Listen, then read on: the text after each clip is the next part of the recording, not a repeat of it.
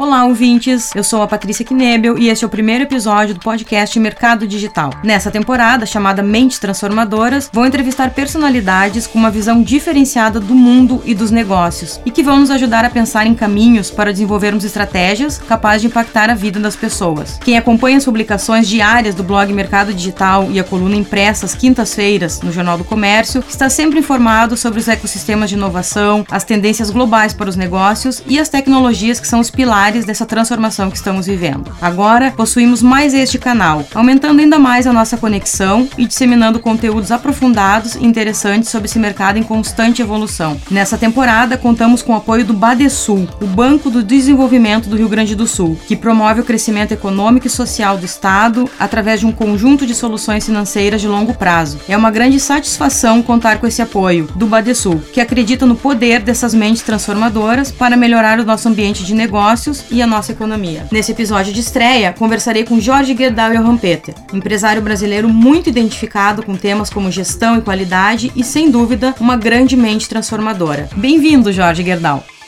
Nós estamos vendo um cenário de grandes mudanças no mundo. Qual é o grande desafio das empresas nessa era de transformações tão profundas? O grande desafio das empresas brasileiras, e é grande ou pequena, seja quais forem, é conseguir se ajustar à competitividade internacional. Isso é um fenômeno histórico, só que dentro dessa evolução tecnológica dos últimos anos extremamente acelerado, é, está exigindo uma atitude é, inovadora, tremendamente forte e rápida por parte das empresas e, consequentemente, o ajustamento das suas estruturas e o debate de como acelerar esse processo. Porque dentro do cenário da competitividade, o que está acontecendo no mundo, né, é, as modificações são tão rápidas né, que na estrutura brasileira é preciso despertar, porque como a concorrência, o Brasil parcialmente ainda é fechado, mas precisamos crescer e exportar, né? É preciso, vamos dizer, que as empresas se ajustem, né, para realmente se atualizarem tecnologicamente a esse fenômeno. Isso tem mais uma vantagem do alto impacto na maior produtividade, redução de custos e maior eficiência. Então, é um desafio que está exigindo uma mobilização total e exige uma, um treinamento e capacitação das pessoas internas dos quadros para se se ajustarem essa revolução. E como que o senhor avalia a velocidade de reação das empresas a esse novo cenário? É, eu, eu diria que as empresas maiores e que têm mais contato internacional, esse fenômeno está acontecendo, né? mas é, é preciso que a economia toda funcione, então é preciso que é, haja consciência em todos os níveis empresariais, tá certo? Nas médias e pequenas empresas. Consequentemente, é, é um movimento, eu, eu, diria, global. E que não o fizer, vai desaparecer. Então, é preciso criar essa consciência que não tem meia opção. Né? É realmente assumir e se capacitar para se ajustar a essa é, inovação. E o Brasil, nesse sentido, vamos dizer, eu acho que ainda estamos andando relativamente é de uma forma lenta como um todo, né? E talvez outro fator é que o próprio governo, que também tem uma parcela do PIB enorme, também está extremamente atrasado em relação aos países mais desenvolvidos nessa tecnologia de, da era digital. Então, é, vamos dizer, nós temos que dialogar e pressionar o governo para que também se ajuste a esse processo, né? porque a competitividade é um todo, né? tanto do setor privado como do público, e, e é preciso usar estas novas tecnologias urgentemente. E que tipo de atitudes as nossas lideranças precisam ter para garantir a sobrevivência das corporações em cenário tão dinâmico aí? tão veloz de grandes mudanças. Nós vivemos um cenário extremamente interessante né, que temos duas frentes é, que estão exigindo uma atenção, uma atitude de liderança diferenciada. Né? Uma é no campo tecnológico, né, que realmente precisamos acompanhar o que está acontecendo e procurar ajustar a nossa atividade ao, à rapidez, à evolução que está acontecendo no mundo. E o segundo é o cenário político. Interessante que o cenário político, nós temos as nossas peculiaridades no Brasil, mas é hoje um cenário internacional né, de, de mudanças, debates, né? Então, na realidade, isso, vamos dizer, são duas variantes que estão exigindo da liderança empresarial uma atenção maior do que nunca. É, eu diria ainda de que nesse processo, eu acho que os empresários têm um papel importante, porque como o governo sempre se mexe de uma forma lenta, por sociedade civil que já está vivendo essas alterações pressione né, e ajude o governo a se tornar mais ágil. E aí o empresário, no meu entender, tem um papel importantíssimo da participação, da mobilização da sociedade civil. Então, nós vivemos um momento extremamente interessante, mas que está a exigir uma atenção é, total, 24 horas. Né? E é, um, é uma coisa que, pela rapidez da comunicação e dos fatos, né? e mais essa instabilidade política mundial, né? vamos dizer que vamos dizer lá, que seja nos Estados Unidos, seja na Europa, né, a Inglaterra com o Brexit, etc., onde a gente olha, né, a própria Alemanha, que historicamente tem mostrado uma estabilidade também, está é, passando por períodos políticos complexos. Então, na realidade, vamos dizer, essa situação brasileira, ela, ela talvez tenha peculiaridades próprias, mas não é um fenômeno brasileiro, é um fenômeno mundial. Consequentemente, a atitude hoje do empresário na agilidade de se modernizar e de acompanhar o, o cenário político está exigindo um nível de atenção e debate muito, muito grande. Que papel que os empresários devem assumir nesse momento para ajudar a construir um país mais moderno? É, eu, pessoalmente, tenho uma posição muito forte nessa convicção né, de que é, vamos dizer, nesse sentido, o quadro brasileiro, do quadro político, está né, tá exigindo uma participação maior da sociedade civil. Né?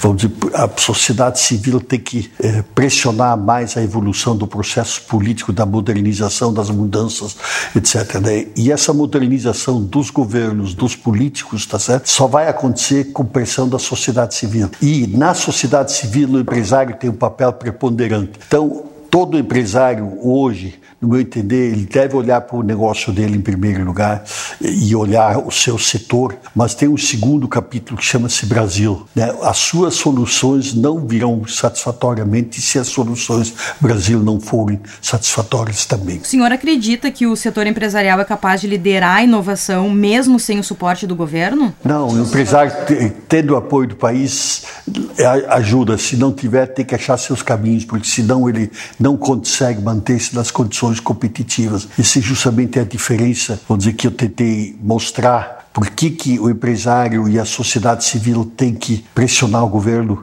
e os governos e os políticos, né? porque senão o cenário global da competitividade do Brasil não vai avançar na rapidez que é necessário. E por isso que o capítulo Brasil tem que merecer uma atenção maior por parte do empresariado. No passado, a gente sabe que era possível prever os cenários futuros com uma certa tranquilidade. Como que o senhor avalia isso nos dias de hoje? É, eu, na minha vida empresarial, historicamente, sempre tive condições de enxergar alguns anos para frente o que, que acontecer, olhando o cenário dos países. Eu hoje é, digo que é, esse cenário mudou. É, é muito, muito difícil dizer é, hoje o que vai acontecer nos próximos anos. É por isso a atenção redobrada né, da, por parte dos empresários né, e das lideranças, inclusive políticas, né, de o que está acontecendo no mundo, porque está é, exigindo, né, para um país também que é complexo, é grande, é enorme, o Brasil, né, nós temos capacidade de ajustar o país a esses novos cenários. O senhor sente que é mais difícil liderar as empresas e o próprio país nos dias de hoje? Muito mais difícil, né? Vamos dizer, eu diria que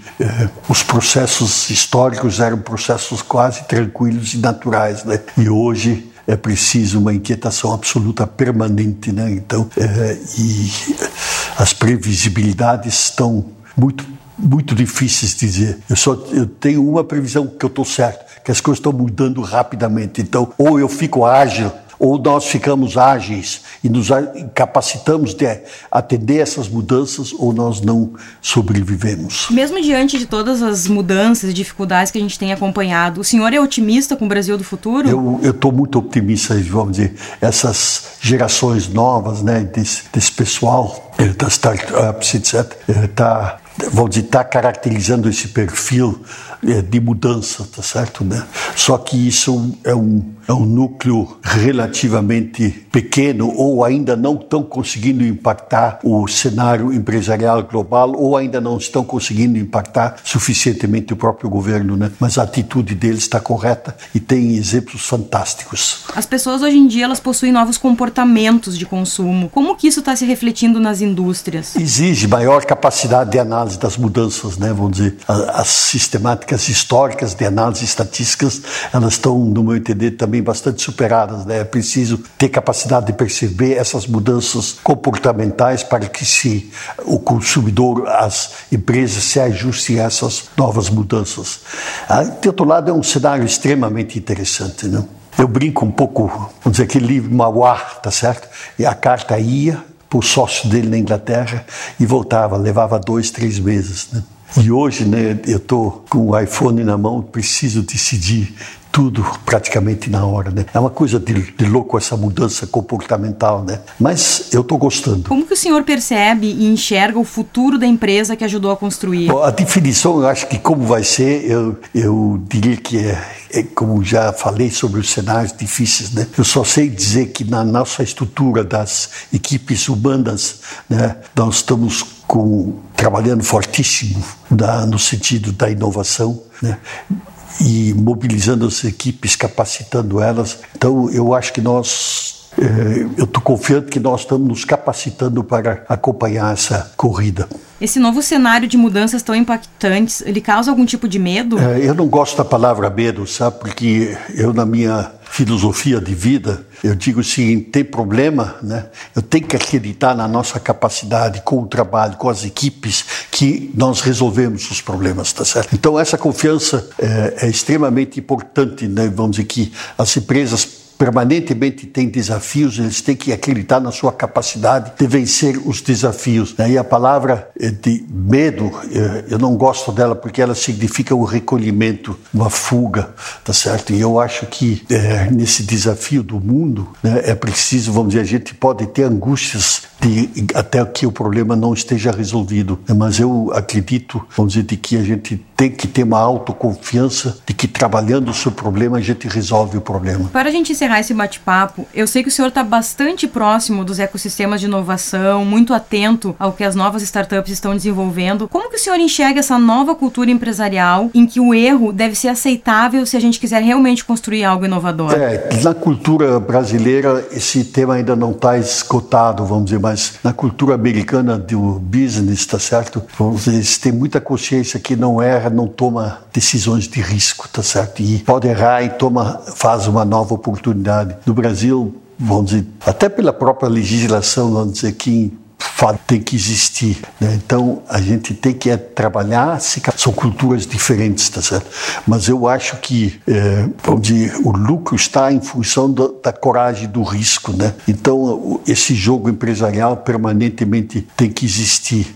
Né? Então a gente tem que é, trabalhar, se capacitar com as equipes para ter capacidade de resolver os problemas. Muito obrigada pela conversa, Jorge Gerdau. E este foi o primeiro episódio do podcast Mercado Digital da temporada Mentes Transformadoras, que conta com o apoio do Badesul Desenvolvimento. Dúvidas e sugestões são muito bem-vindas através do e-mail patricia.knebel@jornaldocomércio.com.br. Lembrando que todas as novidades que impactam o comportamento dos consumidores e o futuro das empresas e das nossas cidades estão no blog e na coluna Mercado Digital, em jornaldocomércio.com/mercado digital. Até o próximo episódio.